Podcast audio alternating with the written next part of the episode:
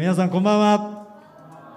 えー、ご紹介預かりました、えー、ハリヨシアと申します、えー、ちょっとパワーポイントの方を、えー、出るまでですね、えー、自己紹介をさせていただきたいと思います、えー、私は、えー、今日は埼玉県戸田市から、えー、朝出てきてちょっと我孫子の方にあの教会のメンバーが1年亡くなって1年経つので記念会をやってからあのこっちに来たのでちょっとあの皆さんとは違う多少背広っぽいことも着てますけれども、えー、後でちょっとリトリートっぽい格好にしたいと思いますけれども、えー、よろしくお願いいたします、えー、私はハリ・ヨシアとですね漢字3文字で書いてあるので、えー、中国人かなと思う人もいたかもしれませんしハリ先生ハリ先生って言うとですね英語かなアメリカ人かなって思った人もいたかもしれませんし顔を見たら韓国人かなって思った人もいるかもしれないんですけれども私あのお父さんお母さんとも日本人でですねえー、横浜で生まれましたクリスチャンホームということで、えー、まあ吉谷っていうね吉脇の吉和から名前を、えー、いただいたんですがこれも紆余曲折ありまして最初お父さんがですね私の、えー、まあ誕生男の子だということで、えー、お父さんクリスチャン第一世なんですね。二十歳の頃にイエス様を信じてイエス様の十字架の血を持って罪が許されたっていうことを感動してですねそうだこの男の子には血潮っていう名前にしようとですね えー、一瞬迷ったそうですよ。それをですね懸命の牧師先生が「血潮やめなさい」ってですねあの止めていただいたので私の名前は血みどろの名前じゃなくなってですねよしやという名前になったんですね、まあ、今でもその牧師先生には感謝してるんですけれども、まあ、もし皆さんの周りでもですねイエス様の十字架の主張に感動するのはいいんですけども名前はね一生残りますので、まあ、比較的、まあ、日本人馴染みするような名前にした方がいいんじゃないかななんて思っております。はい、私はですね、えー、家族4人で、まあ、ここには映ってないんですが犬が1匹千葉県を向かってるんで5人家族なんですけども娘が今度大今大学2年生で、え、息子が高校に今度入る中3のサッカー少年でえ妻と私とそして小太郎という、え千葉県2歳が、えおります、え埼玉県戸田市に住んでおります、えー、今日はちょっとねあのチラシも見せていただいたら家族写真が載ってたので家族で来た方がいいのかなって一瞬思ったんですけども あのいつの企画かまたあのご紹介できればいいなと思っております。私は教会の牧師を、えーまあ、師としてあの仕えておりまして最強のぞみチャペルというですね、えー、埼玉県の戸田市にある教会に2003年から牧師として仕えさせていただいております。これはあのいつかの日のイースターの野外礼拝の、えー、映像なんですけれども、えー、私たちもえ神の家族として、えー、今日も祈りながら祈られ送り出されております。林先生があのさらっと言ってくださいましたけれども私たちの教会はえ2019年の、え6月にですね、え大家さんがやってきて、えここを出てってくださいとですねこの1階の3部屋を全部借りて上の2部屋も借りてあと真ん中の部屋だけ借りれば全部一棟貸しだねなんて言ってたんですけども、えー、大家さんがやってきて、えー、それがあの出されるという ことになりました、えーと、2016年のですからコロナの前の話なんですけども、えー、戸田市内の市内で牧師先生が集まってお祈りする月に一遍のお祈り会がありました。そこで僕はあの戸田市の地図を広げて神様とこう祈ったんですね。神様この全ての町内会にイエス様のお名前による共同体を生み出してくださいと。46町会あるんですけども全ての町内会にイエス様の福音を輝かせる教会を生み出してくださいとこう祈ったんです。そしたら次の日にこのアパートの大家さんがやってきてちょっとこの建物もね老朽化したので、えー、教会さんに出てってくださいって言われたんですね。建て替えて、えー、もう別のあの全員住居にするのでもうテナントは入れないのですいませんが出てってくださいと、まあ、その移転先はこちらで責任を持って、えー、面倒を見ますので、えー、ぜひ半年後に出てってくださいと言われてですね。でそれから私たちあのまあ、すぐに見つかるだろうと思ってですね、えー、まあ緩やかにテナントを探してたんです。というか、まあ、そもそも大家さんが探してくれるって言ったんで結構待ってたんですよ。でもあの秋ぐらいになっても全部断られ続けてるっていう話ですし11月ぐらいになっても、えー、なかなか見つからないっていうことで12月ぐらいになってですねいよいよ私たちももうタイムリミットが1月でしたからもう私たちも動かなきゃいけないってですね。一生懸命、えー、手当たり次第物件を探してそして私たちも直接コンタクトして何個か内覧しに行ったんです。でもその内覧した物件もですねあんまりこうなんていうかこうピンとこないっていうか家賃は高くなるし狭くなるし駅から遠くなるしっていうことで私イメージしたんですね。ここで最初に礼拝した時にどんな気持ちになるだろう残念な気持ちなんじゃないかなって思ってですね。12月の15日の臨時総会であの皆さんに測ったんですね。皆さんと移転先が見つからないけど私たちとにかく出ていきましょうと。そしてその交渉している建築会社とですね私たちは移転先が見つからないとその保証金もらえないんですかと。移転するその敷金礼金とか引っ越し代とか出るって言ってたんだったらそれをキャッシュでもらえませんかってですね。交渉してみたんです。そしたらあいいですよということであの全部キャッシュでいただいて移転先がないまま私たちはこの1月の最後の日曜日にここで礼拝をしてそしてこれが礼拝直後のいよいよ街道を出て外で写真撮りましょうっていうことで、まあ、街道出て写真撮ったのがこの写真になります。そして次の週からですね、まあ、市内の公民館を借りて毎週引っ越しのように荷物をセットアップしてそして礼拝を始めました。その時にうちの教会に2人中国からあの働き人を、まあ、迎えてたんですね。で自分の故郷がなんかウイルスがあの発生してると。すぐ帰んなきゃいけないっていうことですね。じゃあもうすぐ帰ってっていうことで彼らは慌てて中国に帰ったらその次の日からもうシャットダウンになってロックダウンになってもう国に入れなくあのその町に入れなくなっちゃった。大変だなーなんていう話をしていたらですね日本にダイヤモンド・プリンス号があのやってきてそしてなんか日本にも新型コロナっていうらしいよと。そんなことでえー、私たちのこの3月にはですね街の中でもじわじわと始まってとうとう私たちが借りていた公民館も閉鎖ということになりました。そして 3月の最後の日曜日から Zoom という、えー、もう今ではねおなじみになりましたけども当時まだあんまり使ってる人いなかったんです Zoom って何っていう話でしたけども Zoom で礼拝を配信配信というかみんなそこに集まってきてえそれからずっとズームチャーチ、え明日もズームでやるんですけれどももう1年数ヶ月ずっとズームでもうズームにお世話になりっぱなしなんです。そうやって私たちの教会は、え今日までなんとか生き延びてきているという状況です。で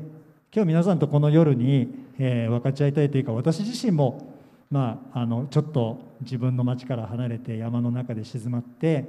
思い巡らしたり振り返りたいなと思って今晩やってまいりました。まあコロナで1年以上雪山に退かれて静かな時間をとって振り返ったりまたこれからに備えたりするようが必要なように私たちもこの時にそういう機会になればいいなと思っております。皆さんにお伝えしたいことはこの実は旅ということが報いであり旅に旅であるということが恵みなんだよっていうことを私この1年数ヶ月の中で誘ったのでお分かちしたいなと思っております。短くお祈りして始めます。天のお父様今日このように幸いなメトロチャーチの皆さんと共にイエス様の、えー、今なされている宮沢を思い巡らしながらまたこの特にコロナという、えー、この、えー、パンデミックの中にもがいもがいている私たちですけれどもこの中に働かれる主の恵みを覚えるひとときとさせてください。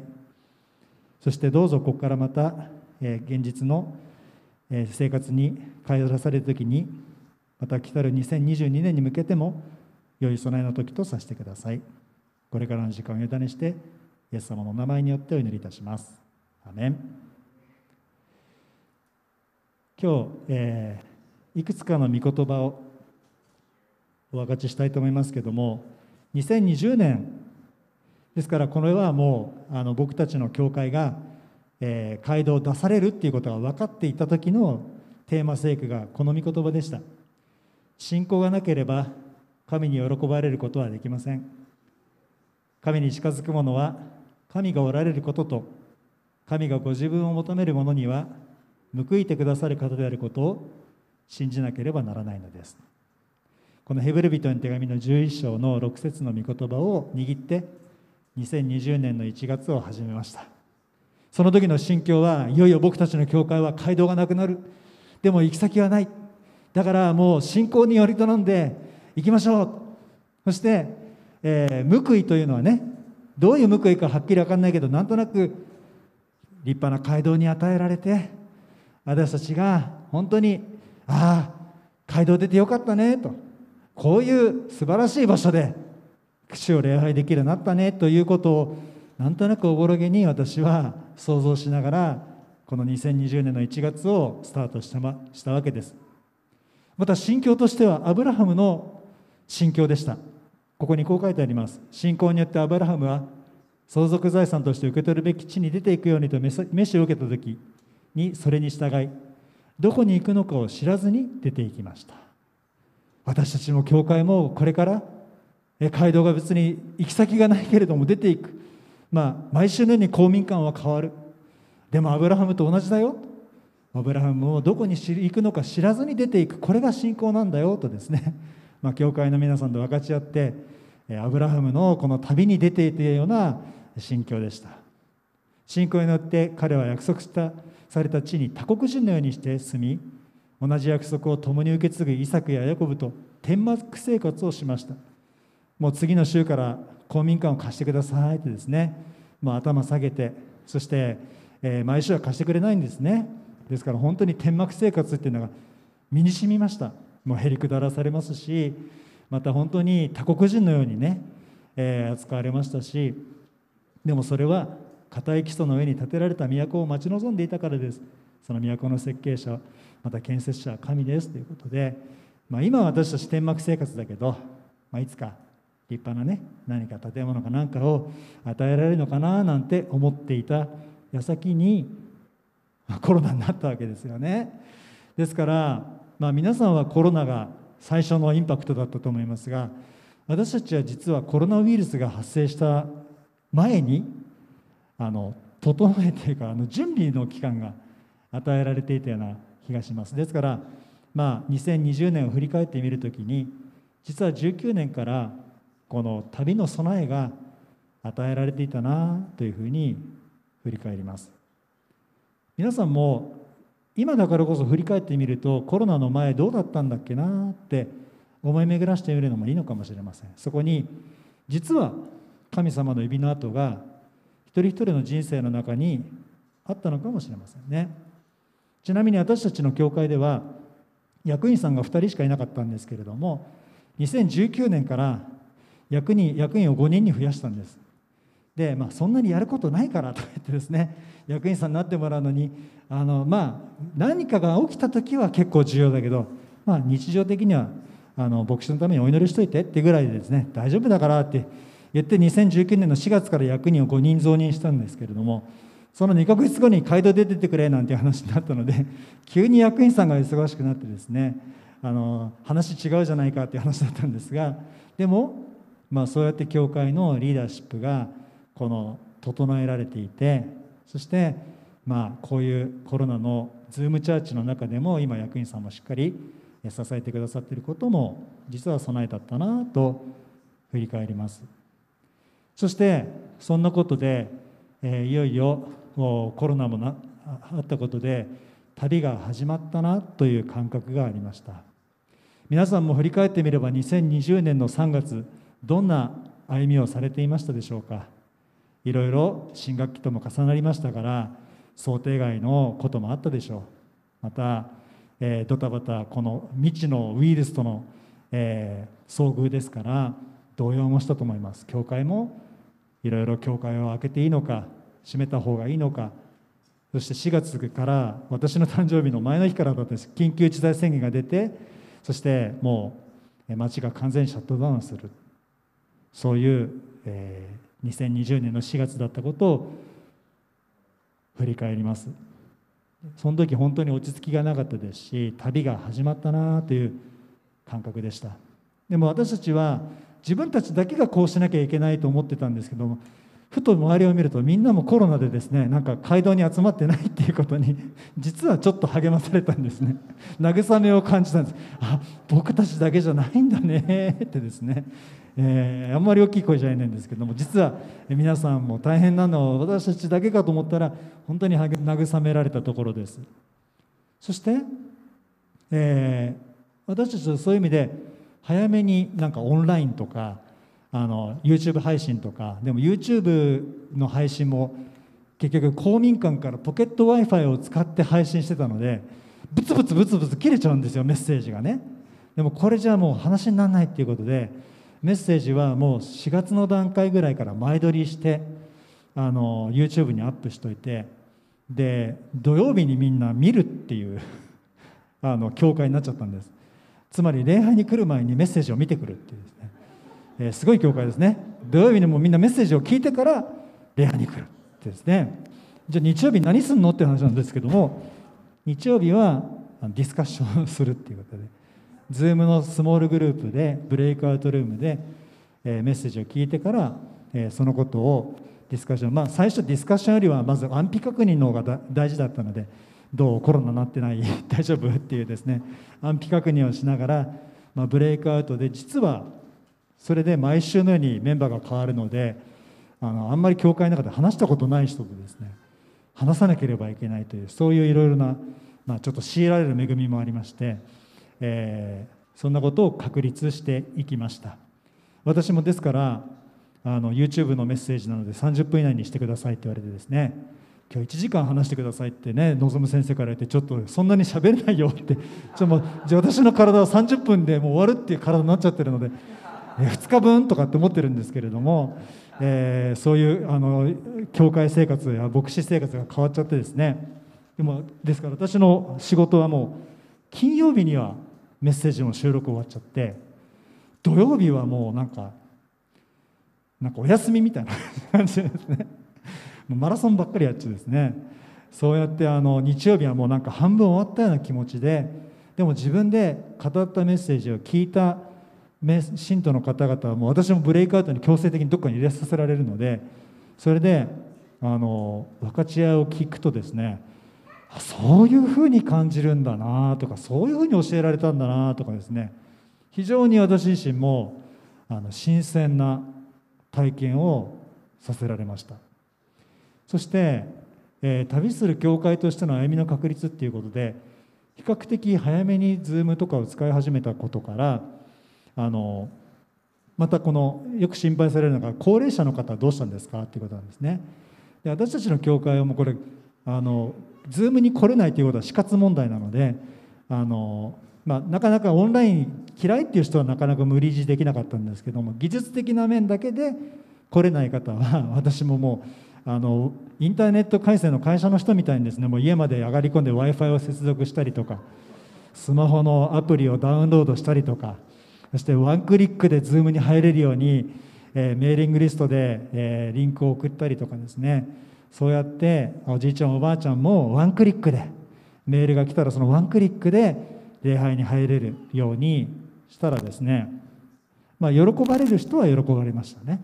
あのおじいちゃんおばあちゃんも自宅からあの参加できるっていうことですね、えー、これはいいもんだということで参加率が上がった人もいます。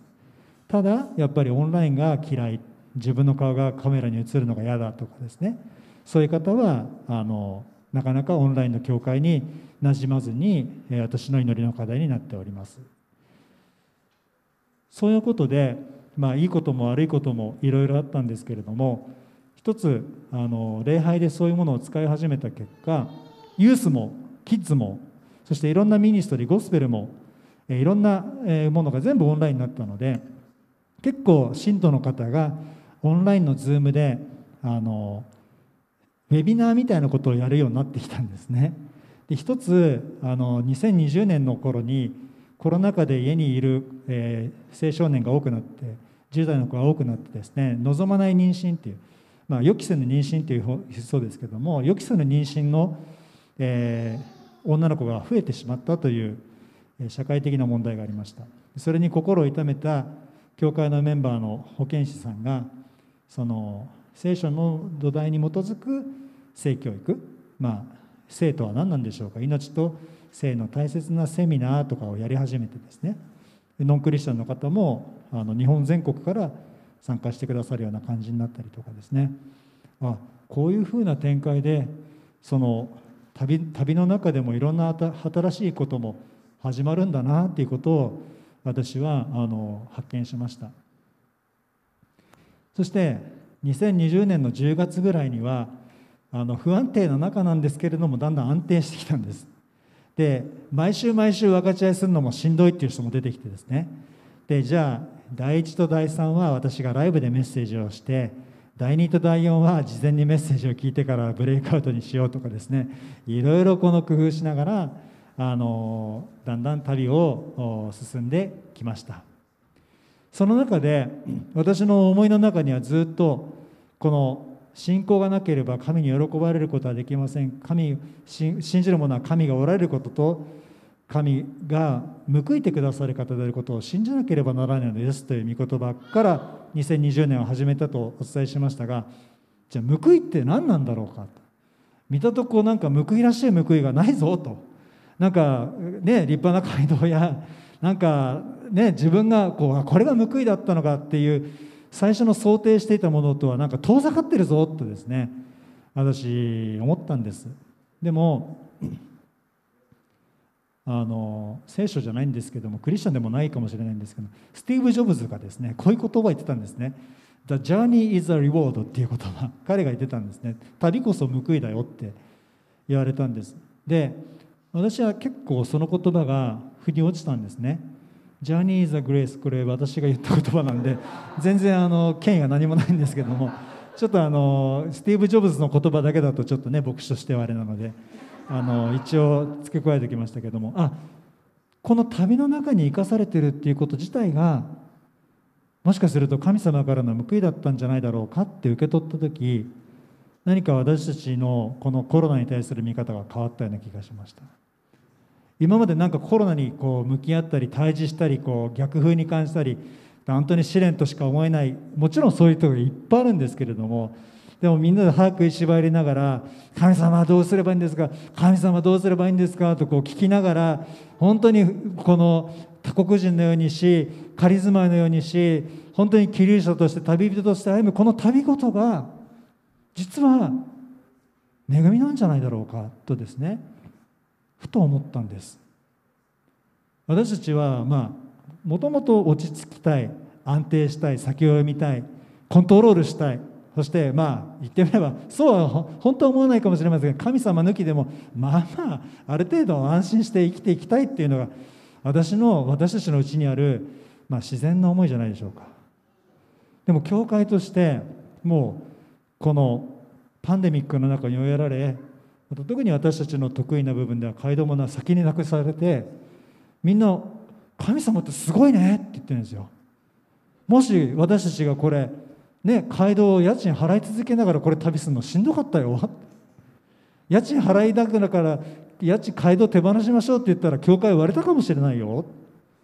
でもそうなる前に神様が全部身軽にしていただいて旅をするにはやっぱり身軽じゃないと。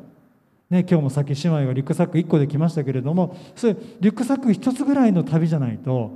あれもこれもはない。全部私たちの教会もほとんど捨てました。今あるのはレンタル倉庫の一つの場所にあるものだけです。でもこれが恵みなんだなということを私たちこの1年の歩みの中で1年半の歩みの中で感じているところなんです。クリスチャンとして私たちこの、えー、そもそも願っていることって何なんでしょうか？私も今日もう一度話しながらですね神様に祈った祈りを思い出しました。神様この町内の全てに教会が乱されますようになんてねお祈りした次の日に大家さんがやってきたっていう話でしたけども私たちが願っていたことはこの福音が地に満ち自分の町に満ち日本に満ちそしてイエス・キリストの福音が本当に隅々にまで日本の隅々にまで届いていくこと。それを本当に祈りながら、え、歩んできているわけですが振り返ってみればこの教会のメンバーが、え、所属している、全部の町内ではないんですけれども 毎週集まってくる教会が教会員が点在している人々はいろんな町内に礼拝を捧げている拠点があるということを分かりました。それぞれの家庭に人3人以上のイエス様のお名前によって集まるクリスチャンホームが建てられていてそしてこの時代のツールの Zoom なんてねそういうオンラインの中で集まりながらああこれが教会なんだなということをこの1年の中で毎週体験してます。そして今年のテーマはこのヘブルの12章の2節ヘブルつながりだったんですけども信仰の創始者であり完成者であるイエスから目を離さないでいなさいってこれが今年の私たちの教会のテーマ聖句なんです。でこのこの、えー、御言葉を前後を見るとですねこういうところが書いてあります。こういうわけでこのように多くの商人たちが雲のように私たちを取り巻いているのですから私たちも一切の重荷とまとわりつく罪を捨てて自分の前に置かれている競争を忍耐を持って走り続けようではありませんか。信仰の創始者であり完成者であるイエスから目を離さないでいなさい。この方はご自分の前に置かれた喜びのために恥ずかしいものともせずに十字架を忍び神の溝の右に着座されたのです。実は私あのコロナになってよかったことのもう一つはあの先ほどもちらっと言いましたがマラソンを始めたことなんですね。で今まではコロナの前まではあの週に2回健康維持のためにジムに行っていました。でジムに行ってあのトレッドミルっていうルームランナーを40分走ってそして大体8キロぐらいなんですけども週16キロ走ってそして筋トレしてストレッチやったりしてそれがまあ日課だったんです。でもあのジムが閉鎖されてしまったのであの仕方なく外走ったんですね。そしたらですね40分という制限がなくなっちゃったのであのどこでどこまでで行けるのかな とか自分で一人でだんだん走るような楽しくなってきちゃったんですよ。そしたらあのある時から1 0キロぐらい走るようになってですね。そしてだんだんスピードが速くなってきてですね。そして、えー、だんだんタイムを気にするようになってきてですね。靴もなんか気になり始めてですね。ナイキのシューズとか買い始めてですね。そしてあの自分がどれぐらいの走力なのか試したくなってきちゃったんです。それで去年の9月にあのハーフマラソンっていうねあの21キロの大会に一応出てみました。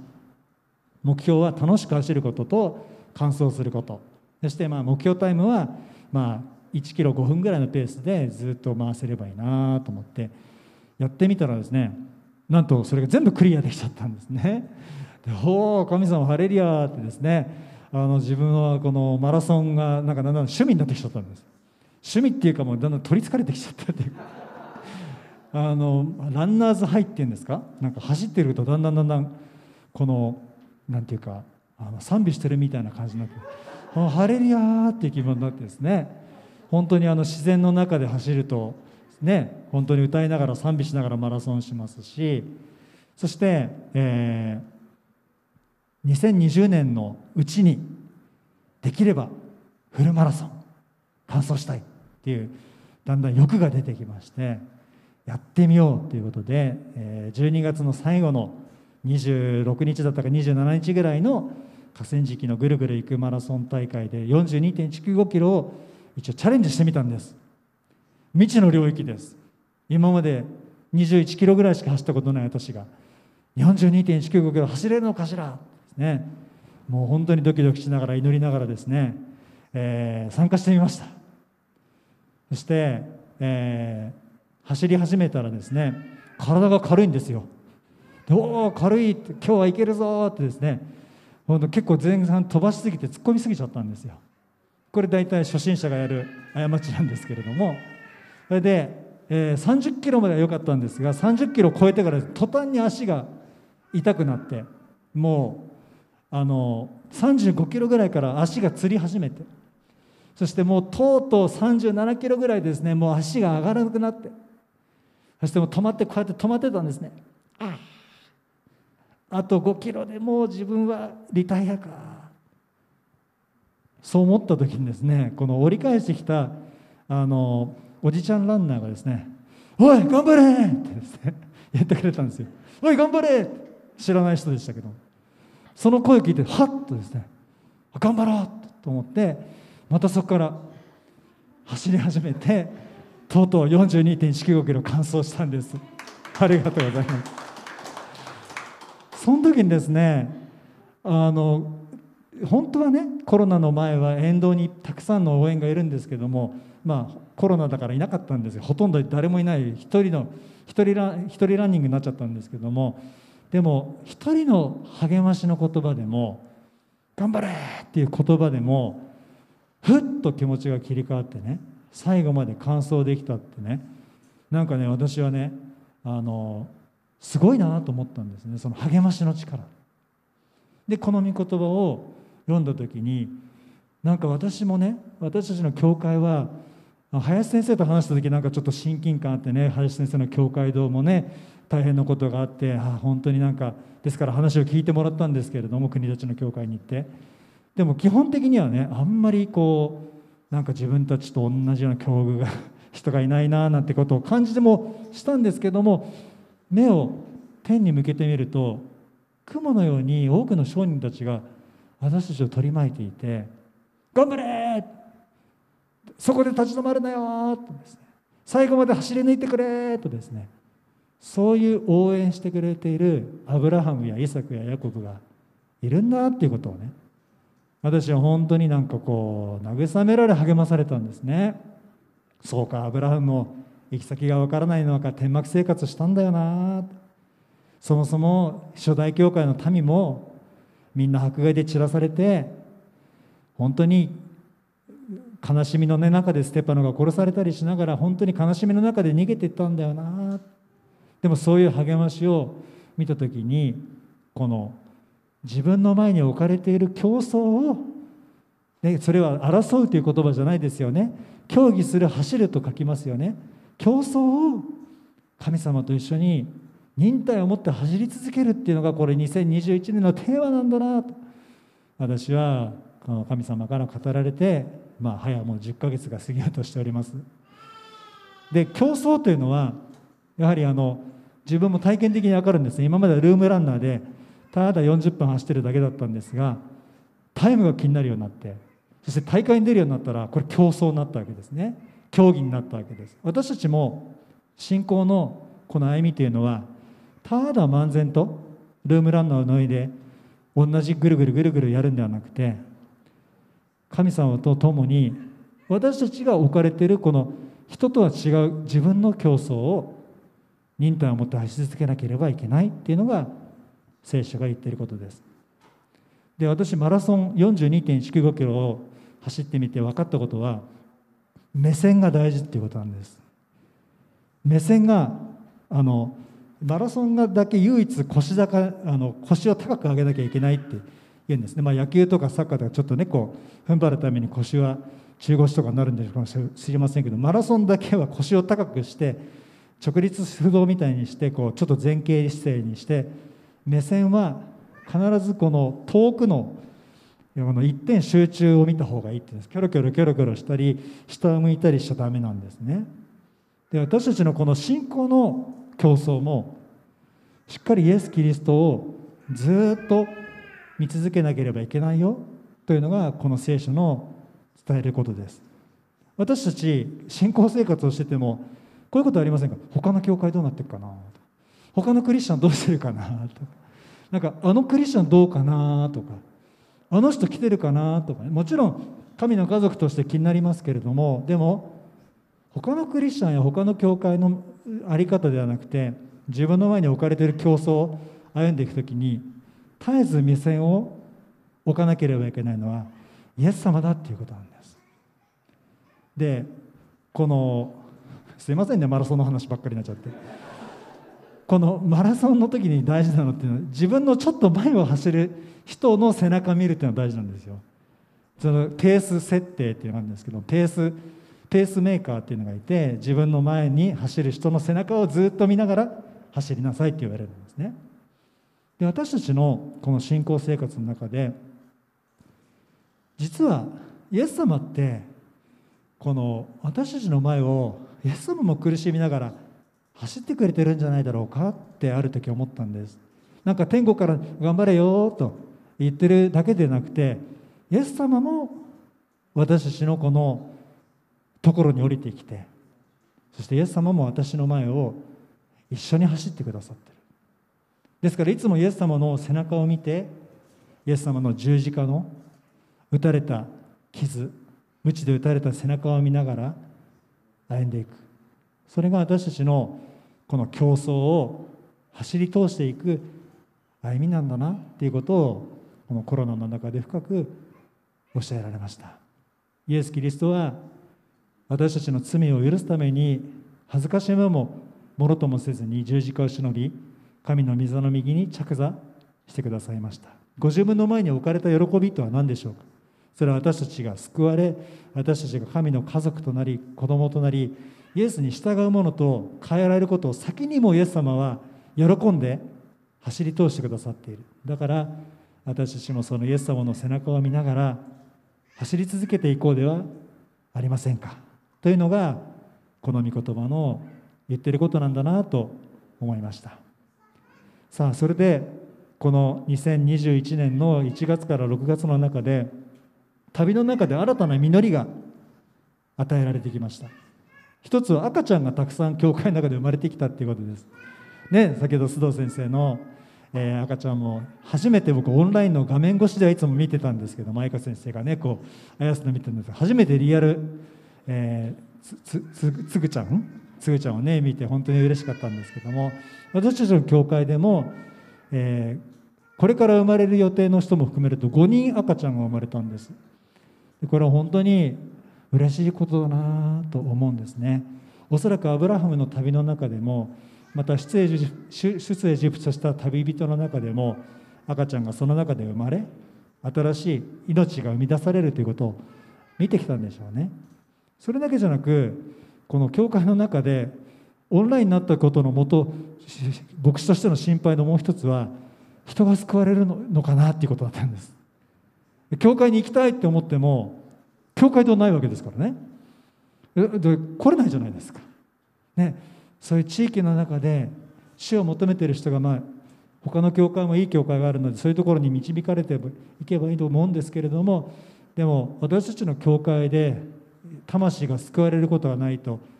それはね本当にコロナが残念なことになっちゃうなと神様救われる人を与えてくださいとですね私祈ってたんです。そしたらある時メールが来ましてねあの教会の礼拝に出たいんですけどっていうメールだったんです。でいやありがとうございます。ただ私たちの教会は現在教会堂がない状況なんですと。そして、えー、オンラインで集まってるんですってですね。ドキドキしながら言ったんですよ。この男性の方なんですけども電話の向こうあのメールの向こうはですね。いいですと。オンラインであの出たいですと。言ったのでメールのやり取りをして「ズームっていうんですけれどもご存知ですか?」って知りませんと。じゃあズームの入り方をちょっと一回リハーサルしましょう。土曜日にですね、えー、顔あのズームを送ってですね。これの証も聞けないかな、えー、そしてこの方あの最初は画面オフにしましたけれども、えー、礼拝に出てきてくれました。相良さんというトラックドライバーの52歳の男性の方です。でどうしてうちの教会にあのメールを送ってきてくれたんですか？ってですね言ったらですねずっと自分はあの YouTube で聖書を勉強してきたって言うんです。誰とも誰にも会わずに。一人であの高原剛一郎チャンネル GO チャンネルっていうですねあのクリスチャンの牧師先生がやってる聖書のやつを YouTube ずっと見てたって人。それでその先生がですね、えー、あなたもね YouTube でメッセージ聞くのもいいけど近くの教会に行ってみなさいってですね YouTube の先生が言ったそうなんですよ。それで Google 検索してうちの教会が一番近かったのでメールしてきたっていう話ですね。それで、えー、Zoom で、えー、毎週、えー、画面をオフにしてほとんど喋らずにじーっと、えー、Zoom の礼拝に出てくれました。で礼拝終わってから30分だけちょっとご挨拶しましょうよっていうことであの30分だけ今日の礼拝のメッセージで分からないことありましたか？とかですね、まあ、教会の男性たちが何人か残ってズーム越しにあのやり取りをしてくださいました。それから30分じゃちょっと足りないからっていうことでそのウィークデーのお休みの日が1日あるのでその日にバイブルスタディをしましょうっていうことで日曜日以外の日にバイブルスタディを毎週するようになりました。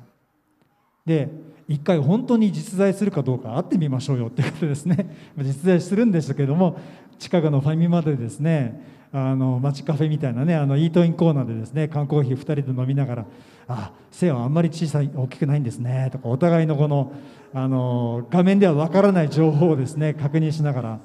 えー、あ本当にいたっていう感じですね。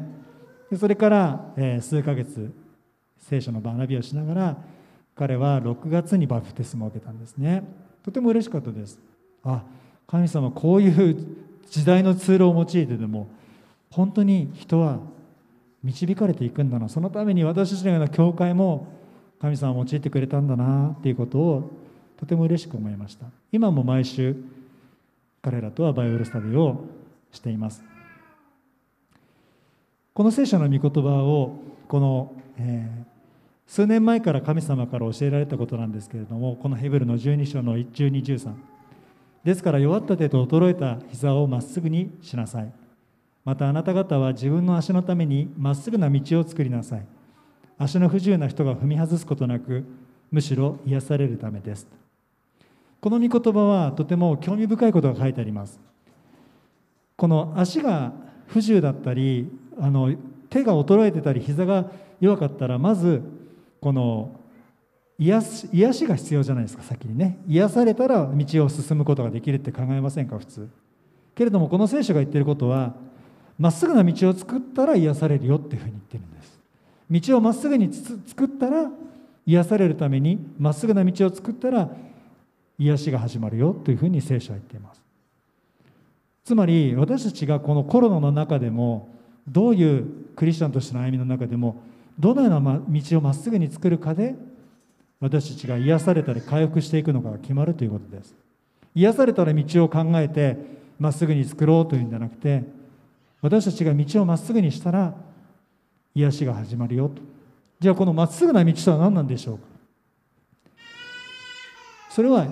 イエス様に従っていく道です。そしてこの宣教というイエス様が福音を福音を全世界に述べ伝え設置の果てまで伝えていこうとするそのまっすぐな道をしっかりと軸に据えていくならば癒しが始まりますよ。ということです。このことについては今日の夜のセミナーでもう少し詳しく見ていきたいなと思いますがコロナだろうがコロナじゃなかろうが街道があろうが街道がなかろうがオンラインだろうが対面だろうが私たちがイエス・キリストの弟子として教会として歩むならばこのイエス・キリストの大切な大切な福音を伝えていくというその宣教の道をなくしてしまうならば教会はたちまち膝が弱くなり足腰が立たなくなりそして手が弱くなっていくでしょう。もしかしたらそういうことのために今日本の教会が弱まっているのかもしれません。このようにして私たちの教会はまあ証みたいな話になりましたけれども今日は現在も旅の途中の中にあります。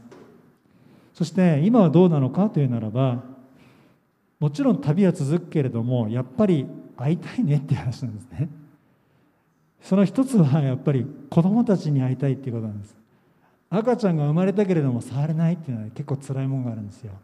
また画面越しに CS の子供は見てるけれどもちょっと合わないうちにすぐ大きくなるんです。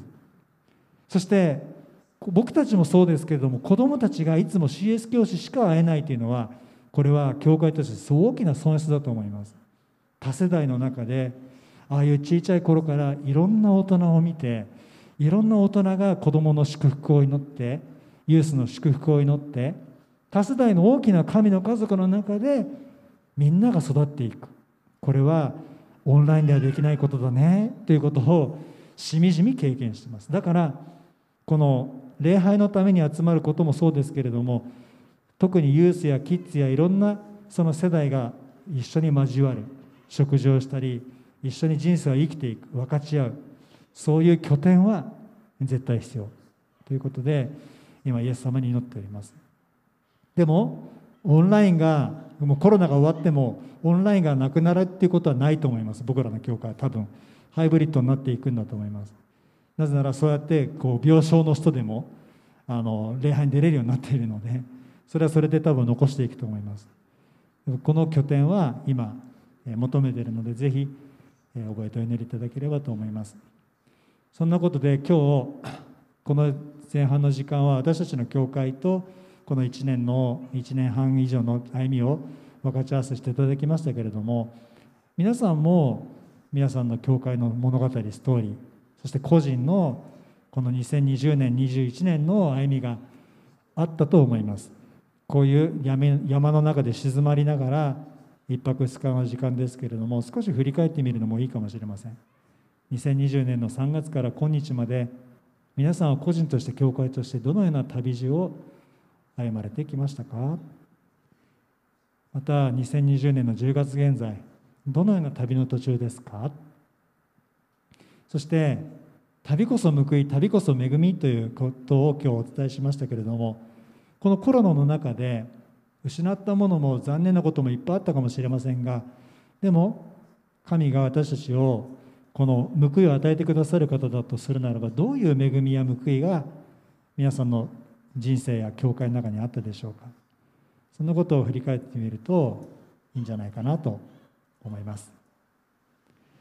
この続きはまた夜の時間とまた明日のメッセージでもお分かちしたいと思います。一言お祈りします。天のお父様今日この夜のひとときに私も神様がこの1年半年ぐらいの1年半ぐらいの歩みを振り返る機会を与えてくださって感謝いたします。信仰がなければ神に喜ばれることはできません。神に近づく者は神がおられることと神がご自分を報いて求める者には報いてくださる方であることを信じなければならないのです。神様本当に私たちはこのあなたがおられることを信じます。そしてあなたが報いを与えてくださる方であることを信じます。それは今まで何か分かりやすいものだったり拠点だったり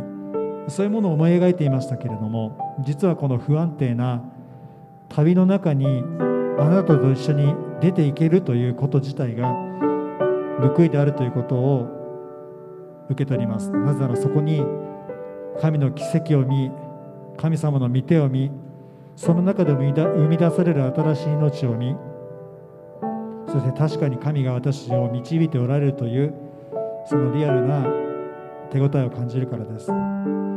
イエスはもともと私たちの国はコロナの前から行き詰まってました。教会は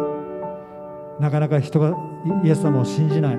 教会もいろんな戦い葛藤がありました。しかしそのうめきをあなたは覚えてこのような旅にこの私たちの教会を導いておられるとするなら主よこれからもあなたがこの旅を全うさせてください。そのために私たちはあなたに目をフォーカスを合わせます。信仰の創始者であり完成者である。イエスから目を離さないでこれからも自分の前に置かれている競争を走り続けます。イエス様どうぞこのリトリートの時に私の信仰生活の在り方をもう一度しっかりイエス様にフォーカスしてあなたの背中を見てあなたが歩むペースで私の前に置かれている競争を歩むものとさせてくださいますように心からお祈りいたします。このメトロチャーチの歩みもあなたが2021年終わりから2022年に向けて親しくお語りくださってまた来年のあなたのこのコロナの向こうにある歩みもお示しくださる機会ともさせてくださいますように心からお祈りいたします。感謝します。この夜のひとときを心から感謝してイエス様の名前でお祈りします。アメン。